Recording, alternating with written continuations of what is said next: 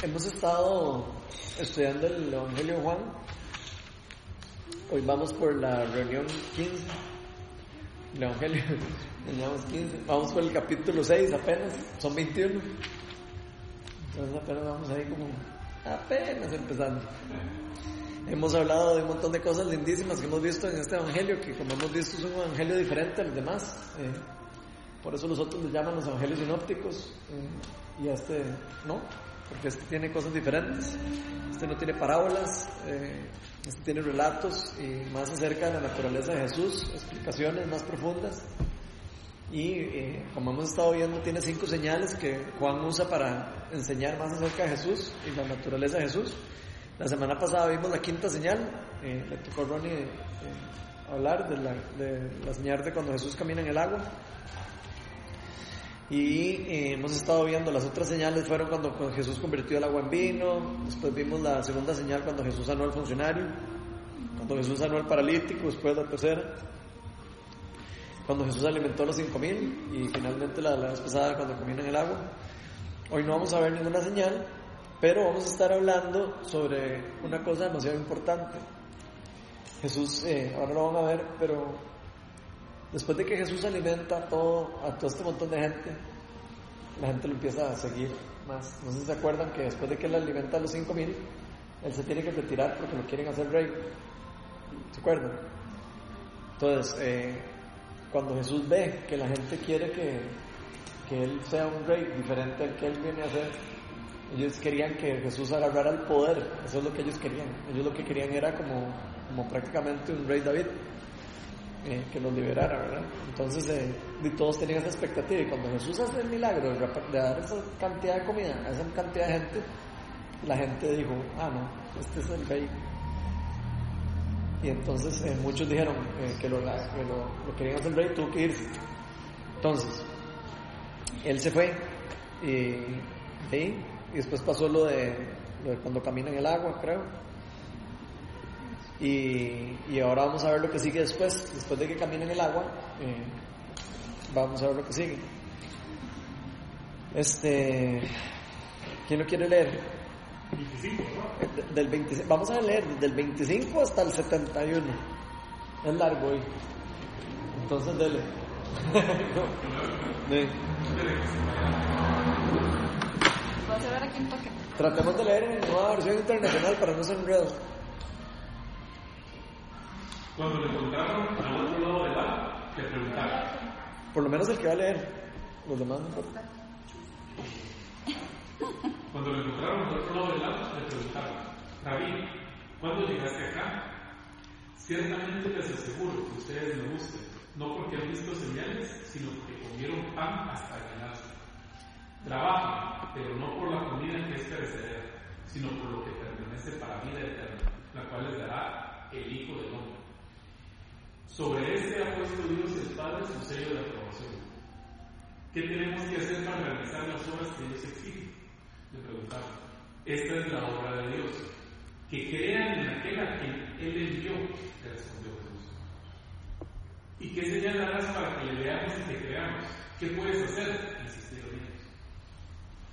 Nuestros antepasados comieron el maná en el desierto, como está escrito. Pan del cielo les dio a comer. Ciertamente les aseguro que no fue Moisés el que les dio a ustedes el pan del cielo, afirmó Jesús.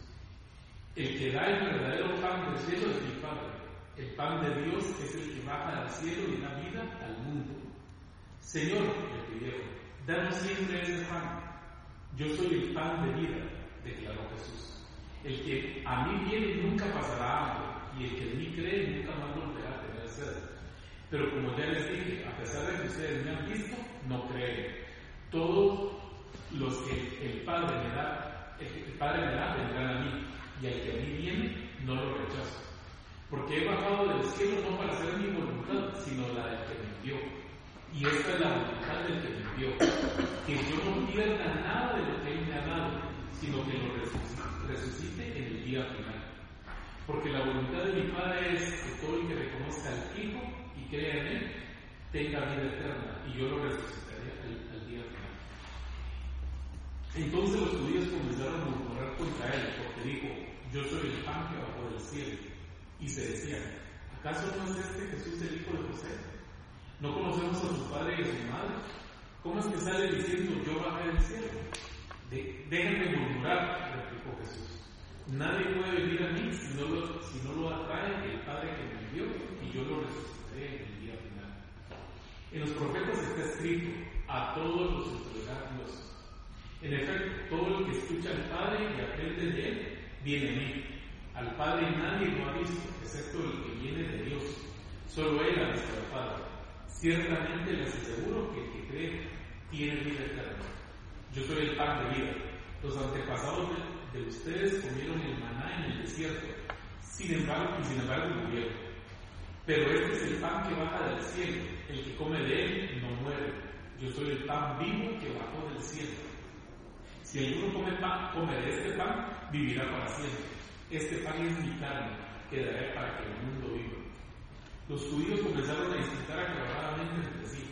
¿Cómo puede este darnos a comer su carne? Ciertamente les aseguro, afirmó Jesús, que si no comen la carne del Hijo del Hombre ni beben de su sangre, ni beben su sangre, no tienen realmente vida. El que come mi carne y bebe mi sangre tiene vida eterna, y yo le resucitaré en el día final. Porque mi carne es verdadera comida y mi sangre es verdadera bebida. El que come mi carne y bebe mi sangre permanece en mí y yo en él. Así como me envió el Padre viviente y yo vivo por el Padre, también el que come en mí vivirá por mí. Este es el pan que bajó del cielo. Los antepasados de ustedes comieron maná y murieron, pero el que come de este. Todo esto lo dijo Jesús mientras enseñaba en la sinagoga de Capernaum. Al escucharlo, muchos de sus discípulos exclamaron: Esta enseñanza es muy difícil. ¿Quién puede aceptarlo? Jesús, muy consciente de que sus discípulos murmuraban por lo que había dicho, le reprochó. ¿Estos les causa tropiezo? ¿Qué tal si al Hijo del Hombre subir a donde antes estaba? El Espíritu da vida, la carne no vale para nada. Las palabras que les he hablado son Espíritu y son vida. Sin embargo, hay algunos de ustedes que no creen. En que Jesús conocía desde el principio quienes eran los que no creían y que era el, era el que iba a presionarlo, así que añadió. Por eso les dije que nadie puede venir a mí a menos que se le haya concedido el Padre. Desde entonces muchos de sus discípulos le volvieron la espalda y ya no andaban con él. Así que Jesús les preguntó a los dos, ¿también ustedes quieren marcharse? Señor, contestó Simón Pedro, ¿a quién iremos? Tú tienes palabras de vida eterna y nosotros hemos creído y sabemos que tú eres el Santo de Dios. ¿No los he escogido yo a ustedes dos? Repuso Jesús. No obstante, uno de ustedes es un diablo se refería a Judas, hijo de Simón Iscariote, uno de los dos que iba a traicionar. Ahora sí. Pura carnita zancud, como decía, como decía el guarda de Melania, cuando nos veía. qué? Pura carnita zancud. Eso decía cuando tenía un dicho ahí, ¿verdad? Es una gracia. Demasiada, aquí hay demasiada, demasiada carnita. Eh, y me gustaría como primero que, como qué fue lo que más les llamó la atención, digamos, de todo esto que leímos. ¿Qué es lo que más les llama la atención? Acuérdense que Jesús dice, siempre que Jesús dice, amén, amén, ciertamente les aseguro, de verdad, de verdad les digo, es cuando está hablando de algo realmente importante. No sé si fijaron cuántas veces lo dice aquí. Yo, yo conté más de tres, como, como, como cinco. En el 32 como seis veces. 53. ¿Eh? Hay, varias, aquí hay una, aquí hay otra, hay como seis. Entonces, quiere decir que hay que poner mucha atención a lo que está hablando. Entonces, ¿qué les llama la atención de esto? ¿Por qué Jesús reprende a, la persona, a las personas al inicio?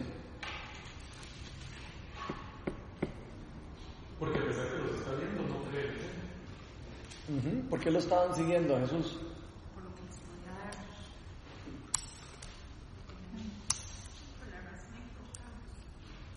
Qué interesante eso, ¿verdad? Jesús sabe que ellos están ahí no porque creen en Él. Porque han visto la señal. Ni porque han visto la señal. Están ahí porque Jesús estaba saciando las necesidades de ellos. Y vean qué importante porque Jesús reprende a estas, a estas personas por eso.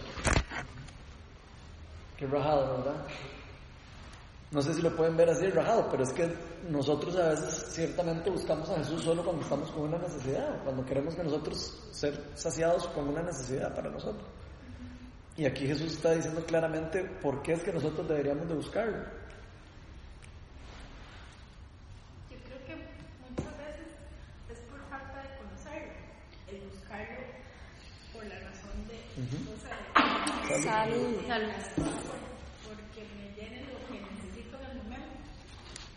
Generalmente es porque en el- cuando es así es porque realmente no lo conocemos profundamente.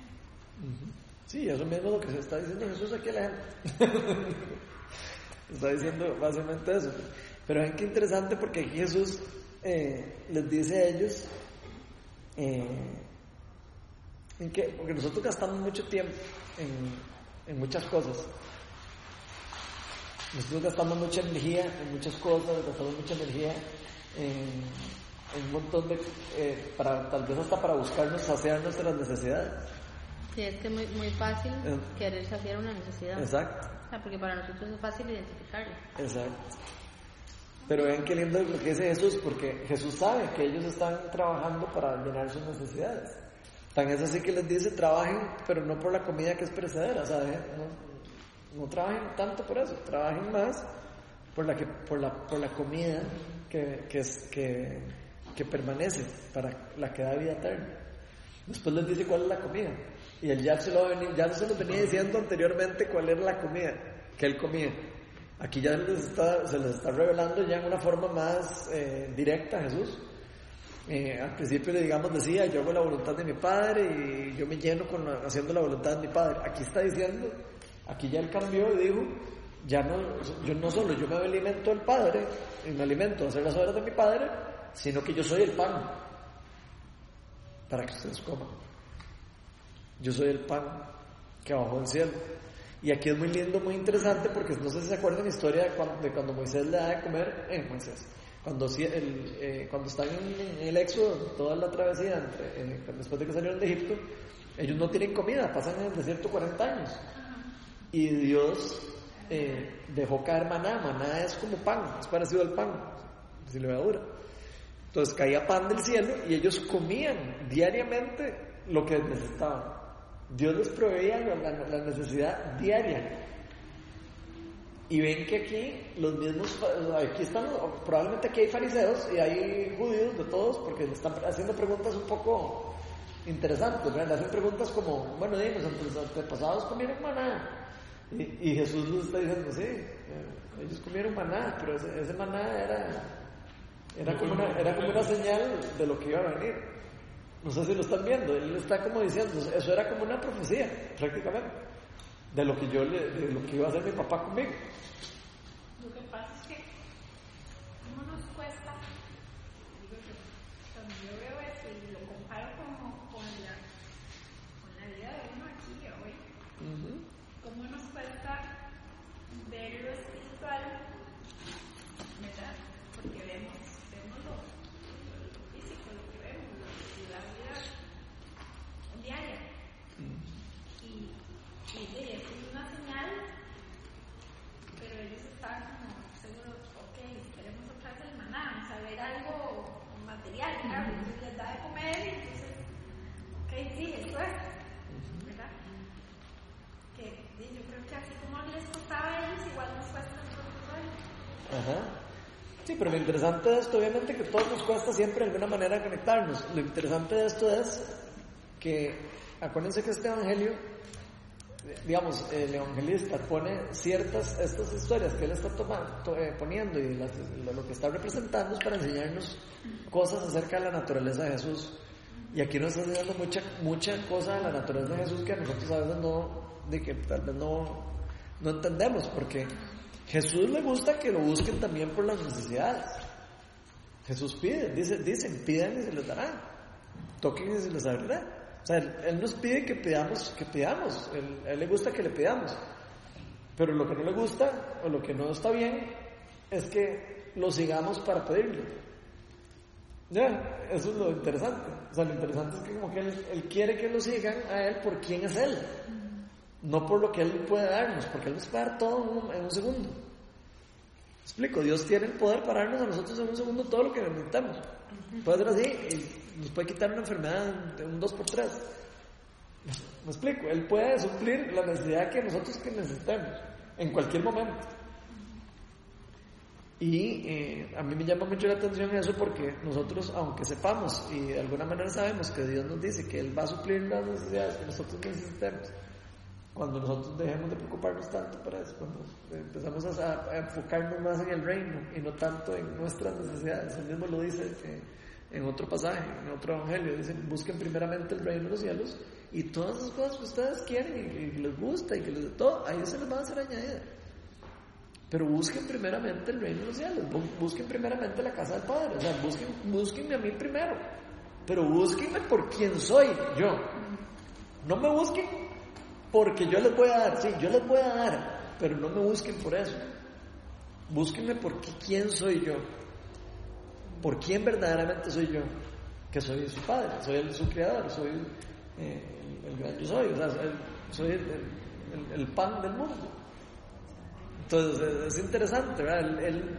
y aquí se revela, aquí Jesús se les está revelando de una forma ya diferente. Les está diciendo, yo soy el, el, Mesías directamente. Obviamente, eh, ya ellos vieron el milagro del, pan. Dijeron, y madre, nos van a dar de todo. Y Jesús aquí les está diciendo, vean, ustedes quieren ese pan. Ese pan yo les puedo dar de un pan que no se acaba. Ese pan ustedes se les acabó ayer. Como el maná se les acababa al día siguiente cada uno de los israelitas cada día que pasaron por ahí. Cuando ya llegaron a la tierra prometida dejó de llover el maná. Entonces aquí Jesús nos está diciendo que la comida y las cosas del mundo son perecederas, son temporales. Pero que las cosas que Él nos ofrece son eternas. Son dos, son dos mundos completamente diferentes. Y tras de eso, a nosotros nos pasa que, ve, lo que le preguntan, bueno, ahí está bien, y entonces ahora ¿qué, es lo que tenemos que hacer para realizar las obras que Dios exige? Le preguntan ahí, está bien. No nos hacemos esa pregunta cada rato nosotros, sin preguntársela directamente uno en el subconsciente. ¿Qué tengo que hacer yo para que para, para, para que eh, cumplir la exigencia de Dios?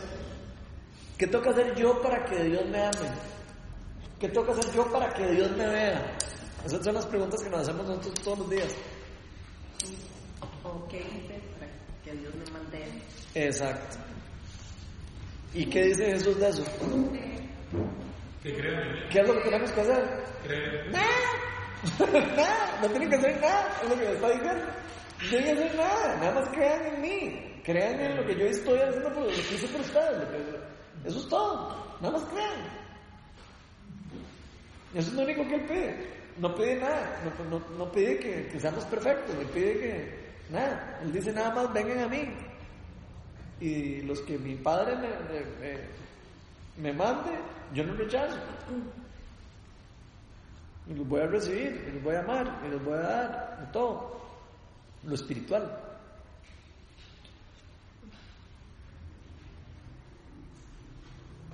Esta es la obra de Dios, que creen en aquel en que me envió.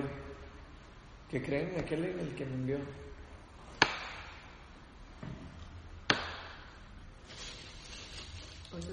De la iglesia que yo no entendí. Eso es lo que están representando cuando comulgan. Coman de cuerpo. Ah, sí, claro. Sí, sí. Jesucristo es el pan. Por eso el, cuerpo de Cristo representa el pan. Por eso se, se come pan y, la, y, la, y el vino representa la sangre de Cristo. Eso es, el, eso, es un, eso es un eh, sacramento y, eso es un sacramento en la iglesia católica en la iglesia evangélica. Es un mandato directo por Jesús que hay que hacerlo, que hay que hacerlo. Y hay que hacerlo porque Él sabe lo que, lo que pasa cuando estamos haciendo eso, cuando nos, cuando nos conectamos con Él. Es como un simbolismo, pero es un simbolismo muy importante, es como un simbolismo parecido al bautismo, que el bautismo también es un sacramento. el, no es tanto lo que uno está haciendo, eh, el, el- acto como tal, sino lo que representa y lo que está detrás, lo que es increíblemente poderoso.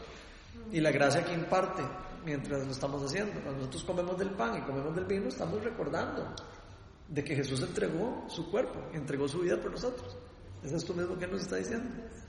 Y aquí Él les está prometiendo lo que iba a pasar. Vean que aquí ya, Él aquí en este pasaje ya se está revelando. Ah, yo creo que hasta ahora Él se revela tan fuerte. Como que aquí ya...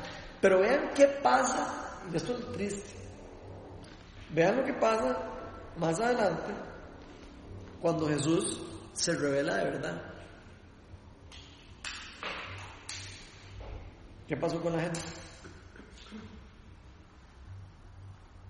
Empezó a murmurar, a murmurar. Que no creían en él. Dicen, no es este, ¿acaso no es este Jesús, el hijo de José?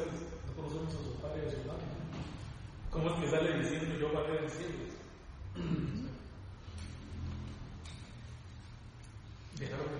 A pesar de ¿Será que este Jesús es el Hijo de Dios? Eso me huele a mí como esa misma pregunta. ¿Quién sabe? Uno ve. No, en serio. Esa es la típica pregunta. ¿eh? Eh, solo que representada de una forma diferente. Pero esa es la misma pregunta que anda dando vueltas por todo lado. Mm. Mm, ¿Será? Es más, no lo, es más, no lo creo. ¿Será o no será? ¿Creo o no creo que Jesús es el Hijo de Dios? ¿Cómo me va a alimentar un hombre? Seguro se preguntaron eso. ¿Cómo usted me va a alimentar a mí? Aunque ya habían comido pan de él. Sí, ellos estaban viendo con ojos naturales todo. Estaban viendo todo sin ojos espirituales. De hecho, Jesús les dice, "Esto- yo estoy hablando de cosas espirituales, ¿eh? no estoy hablando de cosas del mundo. Y por eso no lo entendían. Yo creo que Jesús habla así ahí porque es muy probable que aquí habían fariseos. Porque el, el- digamos, el nivel con el que él está hablando aquí ya está hablando a nivel de, a nivel de enseñanza alta, no a nivel de, de lo que él hablaba cuando estaba con la gente. Cuando él estaba hablando con la gente tranquilo, él hablaba de sembrar y hablaba... Cuando estaba con fariseos, su- subía el, el nivel y lo subía el propio.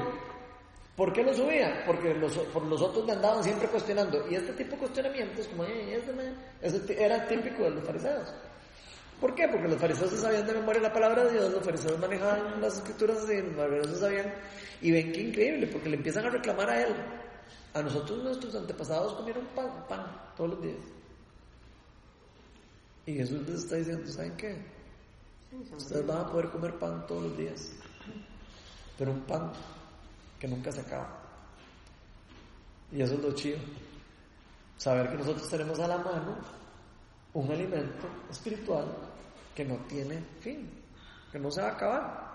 Yo puedo estar pasando por un problema, yo puedo estar teniendo una enfermedad, yo puedo estar en esto, a que el pan de vida no se va a acabar. No se va a acabar. Yo puedo estar pasando por el peor problema del mundo, si yo estoy pegado a Dios, yo voy a estar en paz, voy a estar tranquilo, voy a estar sabiendo que Dios tiene control de lo que está pasando.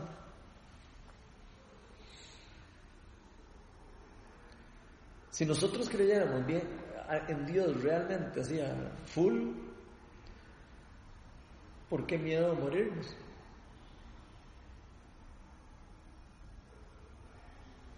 ¿Alguna vez han puesto a pensar en eso? No sé, yo no quiero morir. Me da pánico. Sí, sí, sí, mí me da pánico. Yo hasta hay veces digo, si me enfermo y empiezo con una tos y no puedo respirar, ¡ay, me voy a morir! ¡Qué miedo! Y me da el pánico. Sí, estoy. Pero ve que interesante, ve que interesante, porque esos, esos son puras miedos de Satanás, o sea, esos son puras mentiras del- de, Satanás. Porque Satanás sabe que todos vamos a morir en la tierra, pero nosotros, los que somos hijos de Dios, aunque muramos, dice la palabra de Dios, vamos a vivir. No tenemos por qué tener miedo. No tenemos por qué tener miedo de un día caer enfermo. ¿eh? ¿Eh? ¿Eh? No, te- no tenemos por qué tener miedo. Cuando nosotros estemos, cuando nosotros muramos, vamos, vamos a pasar más bien a estar mucho mejor que como estamos ahora, porque estamos en un mundo que, que temporalmente está gobernado por Satanás y que está caído. como ya lo hemos estudiado. Lo difícil es cambiar Modificarla, porque entonces yo La cosmovisión. vivo pensando en que me voy a morir, será hoy mi último día, será hoy mi último día, y eso es lo malo, o sea, no debería pensar tanto en eso, debería dejarlo fluir, pero bueno, eso es lo que Yo les voy a poner un ejemplo. Yo, yo, cuando, me, yo cuando me enfermé de la enfermedad que, que tengo, ay, a mí me dio un miedo. Yo andaba con esos miedos, eso es Me voy a morir y me va a agarrar esto y me va a agarrar el otro. Y pa- yo pasé como un año y ya así muerto el susto. Y nunca me morí. Nunca me pasó nada. Y pasé un año estresado. Pasé- perdí un año, un año entero estresado por una cosa que no, que nada. Y solo por no tener confianza en que Dios tiene control de todo. Sí, ¿sabes cuándo le Y si ustedes se ponen a ver, analicen en cada uno de ustedes en sus vidas. Cada vez que nosotros nos preocupamos por algo, a los seis días que ya termina o que pasó, uno dice, ya pasó. Y no pasó nada. Y yo me pasé preocupando y preocupando y preocupando y al final no pasó nada. O, o sea, ¿qué quiere decir? Que nos estamos dejando llevar por la, por la presión del mundo y por Satanás que nos está tratando de hacer pasar a nosotros una peor vida de la que podemos vivir. Si estamos enfocados y tenemos los ojos bien puestos en Jesús. ¿Qué le pasó a Pedro con- en, el, en el pasaje pasado? Es cuando camina en el agua, Pedro, ¿verdad? Es que como yo no vi la, la, la reunión, no me acuerdo, pero me imagino que sí. Él debe ser el pasaje cuando Jesús llama a Pedro y le dice, venga. Y, Jesús, y Pedro, creyendo en él, puede caminar en el agua. Pero donde se da cuenta, de repente, que está en el mar y en la mar, se hunde. Esa es una representación de lo que pasa en nuestra vida. Y Jesús lo que nos está diciendo, y Jesús lo saca y le dice, pero no, mae, mae, que- ¿eh? ¿Pero por qué no creyó? ¿Usted se imagina caminar en el agua? ¿Qué tuanes?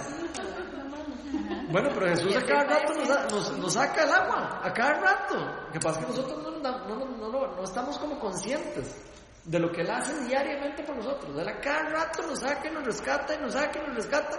Y nosotros creemos que es como ah, una casualidad y que se- ¿no? y no nos damos cuenta que Él está cuidándonos todos los días. Que Él es el pan de, to- de- de- de todos los días. Y el que tiene hambre va a ser saciado, dice. Eso es interesante, porque él dice que Va a ser saciado, pero ¿dónde tenemos que comer? Ajá, por eso va a ser saciado si, si come del pan de vida. Si no comemos del pan de vida, nos vamos a, morir, o sea, nos vamos a secar. ¿Por qué? Porque vamos a estar viviendo de lo, de lo mundano nada más, de lo del mundo. Y lo del mundo es perecedero, lo, del mundo no. Vean, la plata va y viene. Los carros van y vienen.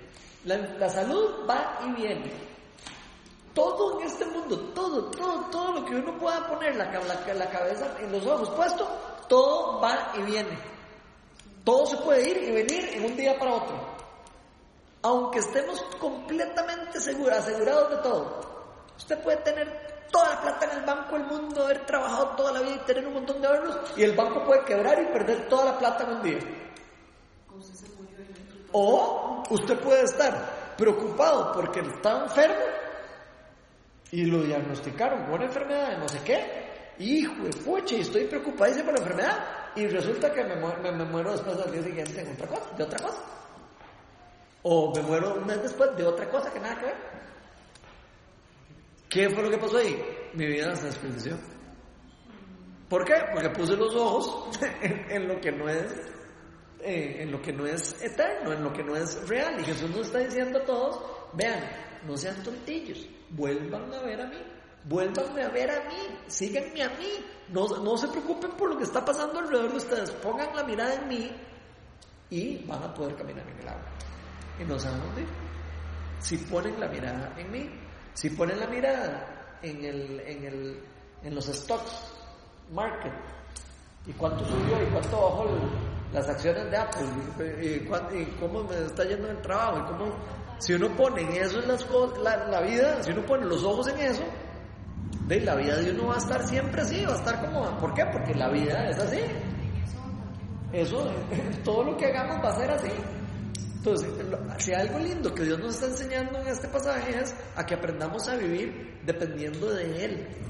Si nosotros aprendemos a vivir dependiendo de Él, solo de Él, las otras cosas no nos van a importar tanto. Que las queremos, y sí, si puedo bien. Si puedo, ah, bueno, si puedo bien. Pero eso ya es secundario, es algo secundario. Es, una, es un cambio de prioridad. ¿A dónde estoy yo poniendo mis ojos? ¿A dónde estoy poniendo mi atención? ¿A dónde estoy poniendo mi corazón? Jesús decía, donde están tus ojos, tu tesoro, está tu corazón. ¿Cuál es el tesoro de cada uno de nosotros? ¿Es Jesús?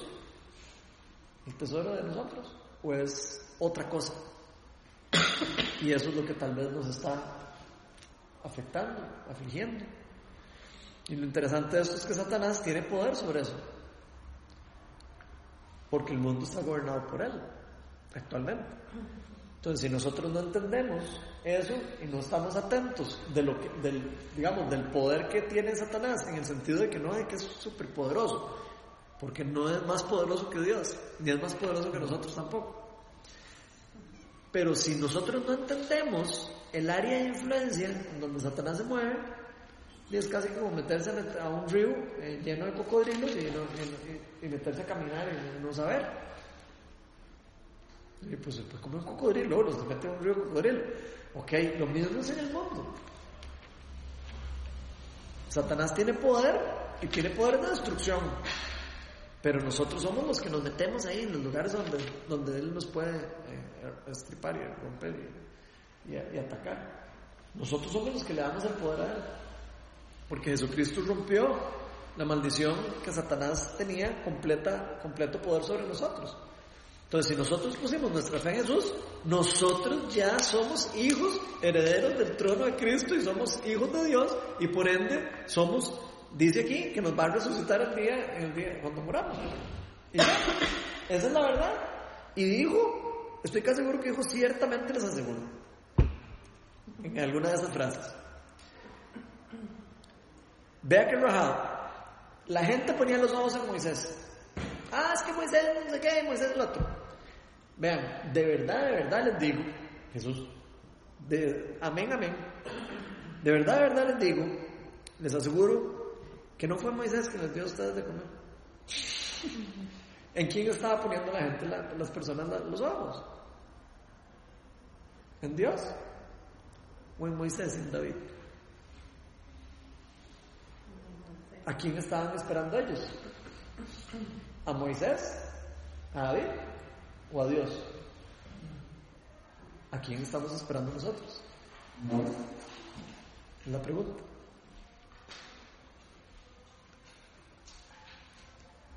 Porque todos tenemos expectativas de lo que queremos que se nos haga en nuestra vida. Y a veces esas expectativas nos juegan mal las jugadas. Juegan con nuestras emociones, en nuestros sentimientos. Pero aquí dice, después Jesús les dice, el que da el verdadero pan del cielo es mi Padre. O sea, nadie nos va a nada. Y eso es una cosa que tenemos que aprender. Nadie nos va a dar nada, ni un pastor, ni un amigo, ni una mamá, ni un hijo, ni un primo, ni un abuelo, ni un eh, rockstar, ni nadie en el mundo nos va a dar el pan de vida. Nadie en el mundo nos puede dar lo que Jesús nos puede dar. Es el único que nos puede llenar, es el único que nos puede saciar nuestro vacío en nuestro corazón. Nada. Ninguna cosa en el mundo, ni ninguna persona, ni ninguna cosa en el mundo puede saci- sa- saciar o reemplazar lo que el verdadero pan del cielo que nuestro Padre nos da. Y dice, el pan de Dios es el que baja del cielo y da vida al mundo, o sea, Jesucristo. Y después de que les explica eso, les- le, pidieron, danos siempre ese pan. Y si supieran que él dice, siempre, yo siempre estoy disponible. Yo siempre lo doy. Así me lo imagino pensando. Danos siempre ese pan. Y seguro decía, si, si supieran que lo tienen disponible todo el tiempo. Si supieran. Yo soy el pan de vida, declaró. Y el que viene a mí nunca pasará hambre. El que cree en mí nunca volverá a tener sed. ¿Cómo nos sentimos nosotros cuando estamos a- amarrados a algo en el mundo? Nos sentimos vacíos, nos sentimos hambrientos. No sabemos qué es, sabemos que es un vacío, sabemos que hay algo que tenemos, no sabemos qué es, pero lo que es es hambre espiritual. Y eso no se llena con las cosas del mundo. Ustedes pueden tener el mejor trabajo, usted puede tener, usted puede tener todo lo que usted quiera. Todo lo que quiera. A que puede ser- seguir siendo vacío, seguir estando vacío si no tiene el pan. El pan que da vida. Yo creo que eso es una cosa muy importante porque creo que Dios nos llama como a que entendamos eso, que entendamos que lo que tenemos que buscarlo es a Él. No preocuparnos tanto por qué tenemos hoy, qué tenemos mañana. Aquí en el comentario de la Biblia, del versículo 53 al 58, dice, ya por final, porque está hablando ahí de que, que no come la carne del Hijo, ¿verdad? Y bebe su sangre, no, no tienen realmente vida. Y ahí sigue hablando de eso mismo. Y aquí el comentario dice, la carne y la sangre representan a Jesucristo crucificado y fuente de vida eterna. Él no habla aquí directamente de una ceremonia, sino de la necesidad de ejercer la fe para apropiarnos de Él como sacrificio dispuesto por Dios.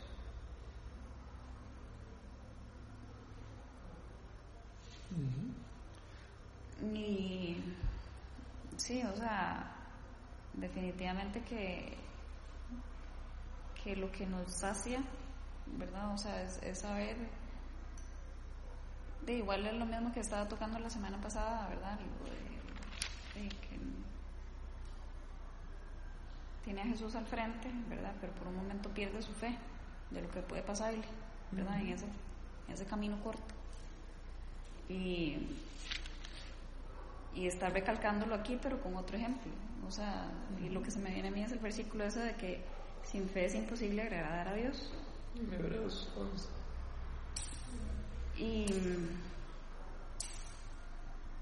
no sé, me parece demasiado poderoso. O sea, es, es, es algo muy, muy el grano, pero tiene tanto, o sea, abarca tanto. Sin fe es imposible agradar a Dios. Porque es lo único que él pide. Él no pide nada. Lo único que pide es fe. Entonces, uno cree que uno tiene que agradar a Dios por medio de cosas. Por medio de ser buena gente, por medio de ser, eh, voy a darle a los pobres de comer. a- Uno cree que esa es la forma en cómo uno puede agradar a Dios, pero la única forma de poder agradar a Dios por medio de la fe. Sí, pero es que digamos, a veces uno piensa, ok, la fe sí, yo creo en lo que Jesús hizo en la cruz. Y ya, yo tengo fe. Y yo digo, ya, yo tengo la fe que tengo que tener.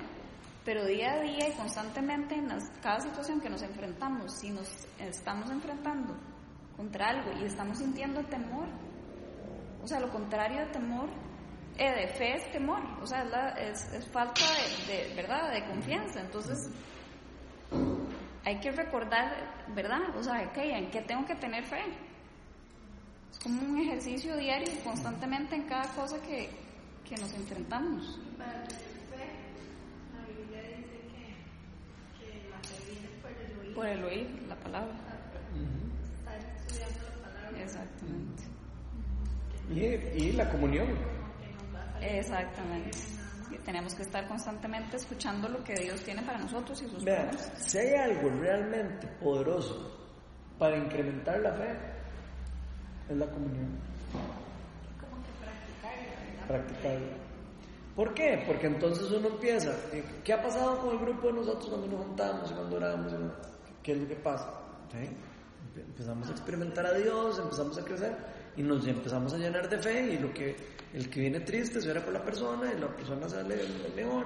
O sea, es todo un mover del Espíritu Santo que se hace alrededor de cada uno de nosotros, por medio de nosotros, y que nos hace unirnos para, como, como por lo mismo, como, como estar todos unidos en una misma causa, en un mismo espíritu. Pero ven qué interesante, porque sin fe no se puede agradar a Dios. ¿Y por qué es lo que no se puede agradar a Dios sin fe? Porque lo único que puede saciar, digamos, o, o pagar el precio del pecado es la muerte de Jesucristo.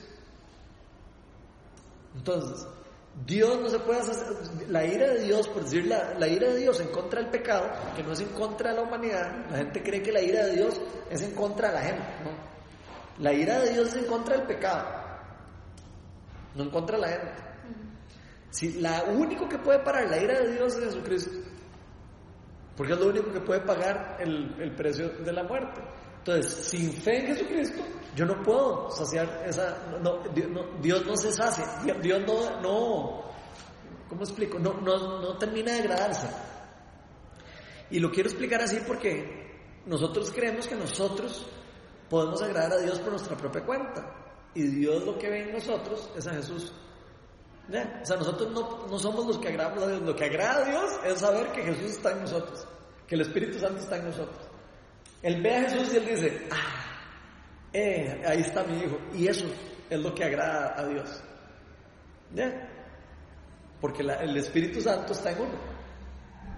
Cristo vive en mí. Ya no vivo yo, sino Cristo vive en mí. Y Cristo en mí, la esperanza y gloria. Porque Cristo en mí es lo único que de verdad puede salvarme a mí de, ese, digamos, de la maldición que venía heredada de los antepasados del pecado. Entonces sí, uno no puede agradar a Dios sin fe, es imposible. Porque se necesita Jesucristo para llegar al Padre. Nadie puede llegar a Dios si no es por medio de Jesucristo. Y para llegar al Padre solo hay un camino. Y el camino es la fe en Jesucristo.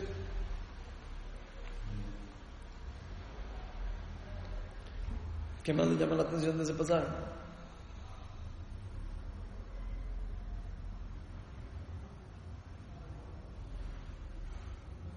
Para mí es un misterio que varias veces dice que, que lo que el Padre le da viene a Él y que solo, y que solo uno puede ir a Él Si el Padre lo si el. Padre lo atrae. Entonces, como, híjole, pues esos son esos misterios.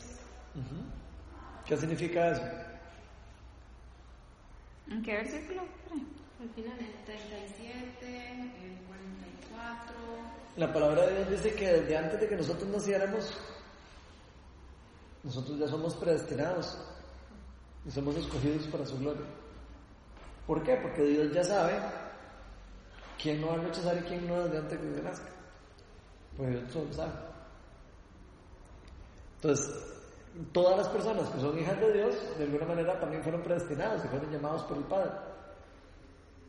Pues es un tema que se nos trae. De ahí sí, dependiendo cómo lo quieran, qué, tanto lo quiere complicar. Yo solo tengo como la inquietud de, de aclarar el punto que acabas de mencionar antes. O sea, como, digamos, yo sé que, que sí, que, que, que sí, que definitivamente lo que, lo que le agrada a Dios es que nosotros tengamos fe en Jesucristo, porque solo a través de Jesucristo podemos tener comunión con Él. Pero más allá de Jesucristo, de- también nos ve a nosotros, o sea, Él nos eligió a nosotros como tal, ¿me explico? Es que cuando lo dijiste sonó como, ok, ¿verdad? como yo no existo aquí, solo Jesús. Sí. Y en realidad, o sea, Dios me escogió a mí, me ama así como Mm. soy.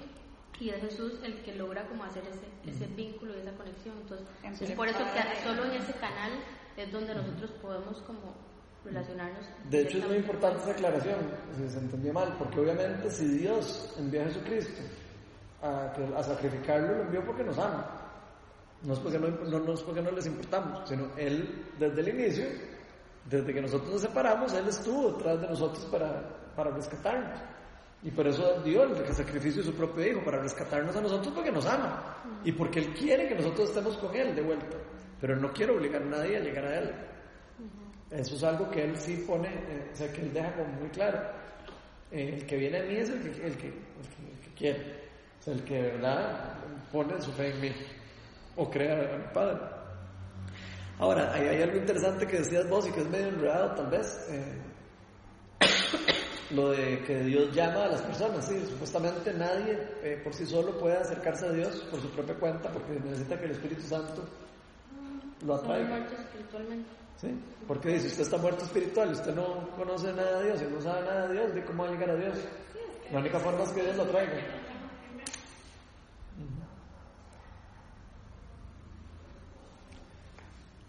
Pero lo bonito de eso es que todos los que estamos aquí, mira, nos escogieron.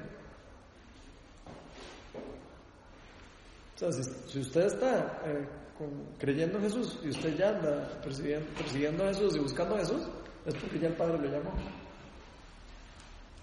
Si no, no andaría. De hecho, dice la palabra es que nadie que diga eh, Jesús es el Señor, pues, eh, ¿cómo es que dice? Nadie Que que, nadie lo puede decir sin nadie, no- nadie que no tenga el Espíritu Santo puede decir eso. ¿Puedes decir cuál? Perdón. Jesús es el Señor. Ah. En el corazón real, ¿verdad? Sí, todo el mundo puede hacer de todo. Ah, como todo el mundo puede hacer rituales y todo. Él aquí Jesús está hablando, de- tal vez representa un poco lo de la Santa Cena y uno lo podría ver como un ritual y todo el asunto. Pero el ritual no es lo importante, lo importante es lo que hay detrás, volviendo a lo mismo. Y yo creo que eso es lo que aclara el comentario bíblico tuyo, ese que leíste. Porque la gente lee eso y entonces cree, ah, entonces tengo que comer el, pan y, el vino, porque si no, entonces no soy salvo. Y eso no es lo que está diciendo Jesús. Jesús lo que está diciendo es, yo soy el pan. Y yo soy, el que toma mi sangre y mi, y mi pan es salvo. Lo demás es simbolismo, lo demás es eh, representa- representación, que tiene mucho poder, sí, tiene mucho poder porque lo que estamos haciendo es como recordando y creyendo en nuestro corazón que estamos haciendo eso en como en memoria de Jesucristo, entonces tiene mucho poder. Sí, porque todo lo que, lo que dice en la Biblia de que, o sea, que es importante y que Dios quiere que lo hagamos, sí, sí tiene poder. O sea, no, no es solo, no es solo creer que, que es parte y que es importante y que hay que hacerlo, sino que una vez que lo hacemos, o sea, hay, hay un poder espiritual en eso. De hecho, es muy parecido a la obediencia. La obediencia no es algo de que, que Dios no nos puede obligar a hacer las cosas. Pero cuando nosotros obedecemos a Dios, de alguna manera algo lindo, ah, como que algo pasa. Algo pasa cuando estamos haciendo eso, cuando lo estamos haciendo por amor, no porque, ay, entonces si no hago esto, entonces Dios ya no me va a querer. Así no funciona. o, o algo se rompe o algo se abre Exacto. al- al- algo pasa espiritualmente. Así es. A mí me llama mucho la atención, como, como termina aquí, que cuando Jesús de verdad empieza a revelar como la pura verdad, que Él es Dios, que el que no coma de Él, de, está perdido, no tiene vida. De prácticamente la gente dice, no, pero eso está muy difícil de entender. Esa enseñanza está muy rajada y, se- y lo dejaron solo. Dice, tan solo lo dejaron que le termina preguntando a los, 12 discípulos que si ellos también se van a ir. Por favor, imagínense esto, porque esto es, esto es algo importante, esto que está pasando aquí. Jesús, cuando empieza a decir eso, el que no come ni carne, el que no- porque está hablando ya a, a nivel espiritual elevado, y, de y la gente no entendió, y la gente, ¿qué es esto? Y que, como que la carne, seguro que va a tener mordisco. Digo, lo estaban viendo meramente como ojos naturales, lo que le estaba explicando a nivel espiritual.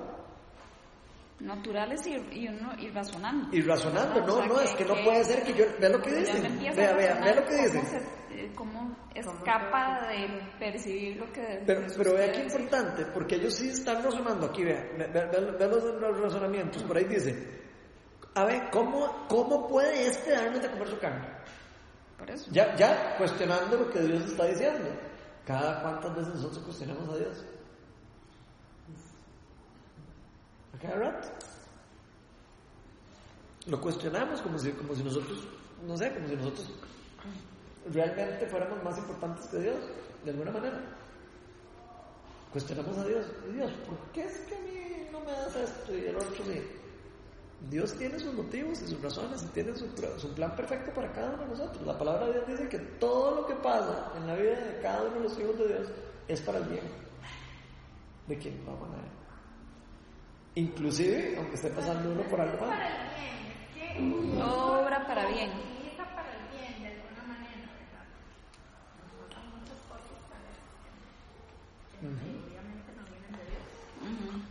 Exacto. Pero cuando las pasamos, después nos damos cuenta de lo increíble de lo que Dios estaba haciendo. Dios, da vuelta. Exacto. Y muchas cosas que nos pasan a nosotros nos pasan porque perdemos la fe de camino. Si nosotros pusiéramos la fe y no, no quitáramos la mirada, tal vez muchas de las cosas malas, esas que estás mencionando, tal vez no pasarían. ¿Por qué? Porque estaríamos enfocados en Jesús, no tanto en qué es lo que va a pasar y qué es lo que el otro, que es mucho lo que nos pasa a nosotros, ¿verdad? Es que Dios nos llama a vivir una, Dios nos llama a vivir una vida, una vida simple. Nosotros somos los que la complicamos. Desierto. Exactamente. Y, por- y- y eso es interesante porque, digamos, si ustedes se ponen a pensar, es- eso es difícil, es una enseñanza difícil de entender. Porque Dios mismo nos dice, o sea, él mismo le dice, entre más ustedes eh, tengan, más difícil es, más complicado. Entre más ustedes se apeguen a las cosas del mundo, más, más enredados van a estar. ¿Por qué? Porque van a haber más cosas por qué preocuparse. Van a haber más cosas por las que ustedes van a pasar más distraídos. En cambio, si ustedes viven en, en una forma eh, tranquila, no van a tener tanta preocupación, no van a tener tanta cosa. Y creo que es algo que realmente a todos nos cuesta, ¿verdad? Es una de las cosas más difíciles de aprender, yo creo. ¿Por qué? Porque, tener- porque nos, nos han enseñado desde pequeños a que para ser eh, eh, prósperos de, tenemos que tener familia, tenemos que eh, vivir bien, tenemos que en un buen cargo, tenemos que tener no sé qué, tenemos que tener TV, tenemos que tener el no sé qué, tenemos que tener... Eso es lo que nos enseña el mundo. Y se pone a ver, eso es lo que te nos explica. Son las cosas que al final nos terminan complicando después de la existencia. Es como, ra- es como curioso, ¿verdad? Que, que nos cueste tanto eso y cómo el mundo nos ofrece cada vez más cosas para desviarnos más y alejarnos más de Dios. Y, y yo sé que algunas personas agarran este tema y lo hacen todo una carajada, así como que todo el mundo es malo. Yo no creo que sea tan como así, sino que sí hay que tener como conciencia espiritual de lo, que, de lo que está pasando, de lo que estamos haciendo. Porque Dios nos llama a que nosotros disfrutemos las cosas del mundo también. Pero el problema es cuando nosotros nos enfocamos en esas cosas y cuando nosotros ponemos nuestra mirada en esas cosas. Cuando empezamos a preocuparnos, que voy a perder esto, que voy a perder el otro. Eso es lo que, que nos empieza a hacer daño. Eso es lo que nos empieza a hacer daño. He rajado esta parte cuando se van. O sea, yo, no me- yo me- casi que me puedo imaginar esto. Nada más imagínense, después de ver que Jesús les dio a todos estos cinco mil. Se montó en el barco y fue para el otro lado. eh, los, los discípulos ahí llegaron a otro lugar porque Jesús se fue caminando por el agua. Me imagino que ya otro montón de gente lo andaba persiguiendo. O sea, aquí probablemente está, esto es un montón de gente con el que estaba. Y probablemente lo dejaron solo. ahí. O sea, yo me imagino ahí que la gente se empezó a ir a ir a ir a ir. Seguro nada más vio, se quedaron como con los doce. Y entonces él les pregunta ahí a ellos. Los dos. Sí, les dice, así que Jesús le dice, desde entonces muchos de sus discípulos le volvieron la espalda y ya no andaban con él. Y así que Jesús les preguntó a los doce, a los doce más cercanos, a sus apóstoles, ¿también ustedes quieren marcharse?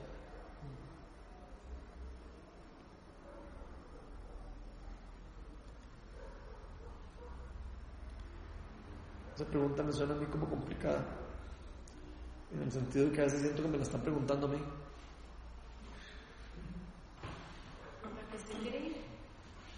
A veces siento como que Dios me está diciendo, ¿y usted qué? ¿Usted también? Se va a ir ahí, no va a creer en lo que yo estoy diciendo. Así, de verdad lo veo así. ¿Y usted qué, Ronald? También. ¿Y cómo nosotros deberíamos de reaccionar a eso? Vean cómo contesta Pedro. Señor, ¿a quién iremos? No, cuando estamos pasando por... ¿De cuántas veces uno en una situación de dificultad empieza... De, no entiendo qué es lo que está haciendo Dios aquí. Esta vara de Dios no... Esta vara voy jalando, ¿verdad? O sea, me voy... Ya no creo, o nada está pasando aquí, o Dios no existe, o, o si está permitiendo que yo pase por aquí, o por esto, ¿verdad? Sí, es, es prácticamente qué es lo que ellos están haciendo. No entiendo de qué está hablando. No, no voy.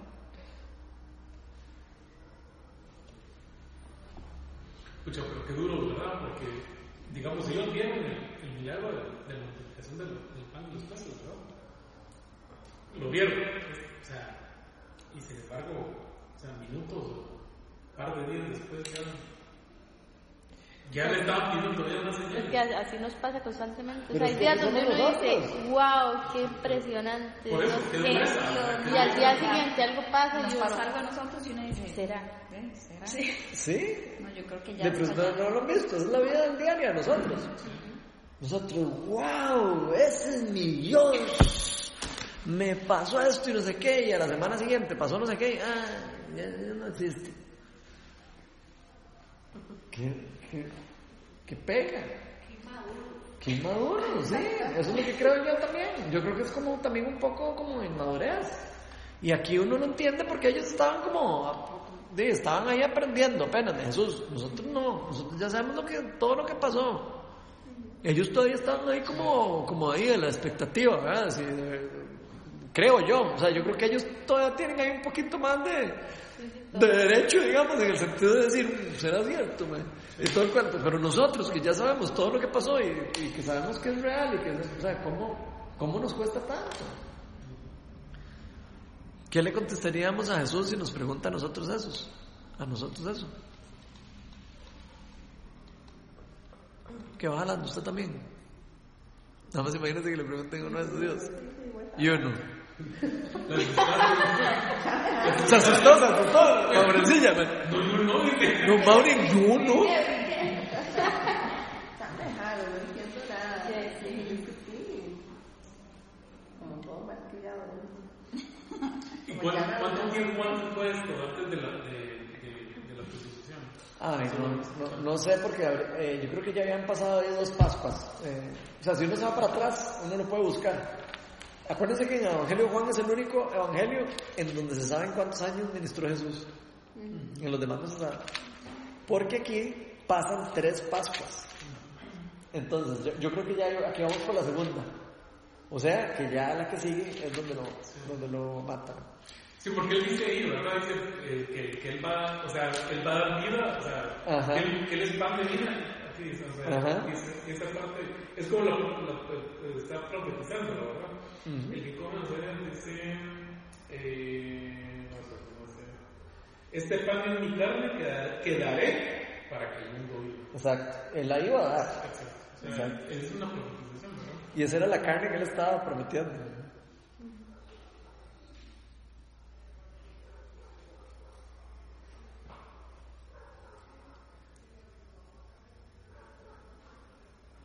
En una ocasión, cuando, ahora que leo esto, me, re- me recuerdo también, a- alguien eh, hablaba también de esta parte y lo relacionaba con la mujer del pozo, ¿verdad? Porque, porque lo relacionaba con lo del agua, porque él mismo también dice, yo seré, yo sé ser, Ajá. ¿Tú sabes? tú sea, yo seré agua. Esto, esto es muy interesante porque acuérdense que este li- Evangelio de Juan, ya yo les había explicado que está escrito para dos idiomas a la misma vez. Si uno lo estudia a nivel teológico profundo, uno se va a dar cuenta que Juan aquí le está hablando a dos culturas a la misma vez. Le está hablando a los griegos y le está hablando a los judíos. Es súper rajado, lo, lo rajado. Los griegos creían en las cosas del agua y creían en un montón de cosas. Entonces cuando Jesús dice, yo soy el agua, que va a quitar la sed, le está hablando también a los gnósticos, le está hablando también a las personas que creen en otras cosas parecidas, no le está hablando solo a los judíos, le está hablando a los dos en este evangelio principalmente. Que él dice, yo soy la luz del mundo.